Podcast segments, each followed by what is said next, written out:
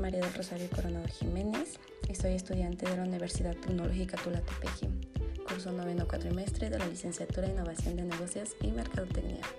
El día de hoy hablaremos de un tema muy importante que se trata de mejora continua dentro de las organizaciones y de cualquier situación.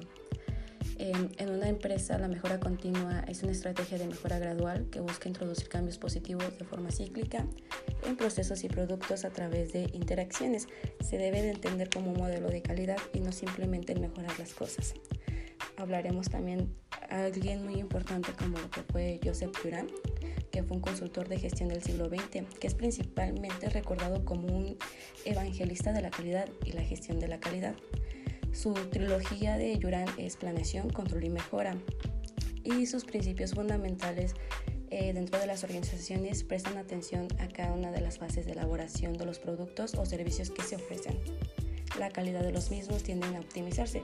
Se deben corregir los fallos, problemas u obstáculos. De manera general, cualquier proceso o metodología de la mejora continua debe respetar tres elementos, los que ya hablamos, planeación, control y mejora. Para que un plan de estas características tenga cabida en una organización es, primer punto, documentar su proceso, la cual es planeación. El segundo punto es medir el control. Y la tercera, una buena participación. A la mejora continua también se le conoce como Kaizen y su objetivo es reducir el desperdicio y elevar los niveles de calidad de la empresa. Es muy importante saberlo.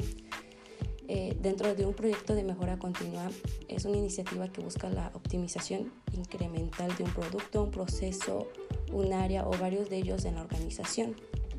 Y su metodología, el primer punto, es evaluar a los stakeholders y llevar a cabo una gestión adecuada de las relaciones con las partes interesadas. Es vital e importante para obtener el apoyo, el apoyo del producto. El segundo punto es establecer reglas básicas para ayudar a los equipos a trabajar juntos, ya que es muy efectivo. El tercero es guiar el proyecto hacia adelante, afinando la toma de decisiones basadas en datos y, minimizando las emociones y reacciones mm, instintivas. El cuarto es trabajar proactivamente, que es también muy importante. Y por último, mejorar las habilidades de facilitación.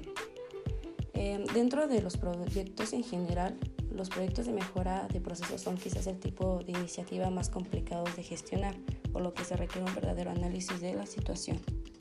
El lugar más lógico para comenzar em, con la mayoría de las iniciativas de mejora continua es averiguar dónde se encuentra el negocio en el presente. Solo así se pueden plantear objetivos de un proyecto alcanzable. Por eso es importante saber en dónde se encuentra la falla, por así eh, tener estrategias y poder mejorar cada uno de ellos y poder tener una muy buena optimización en la empresa.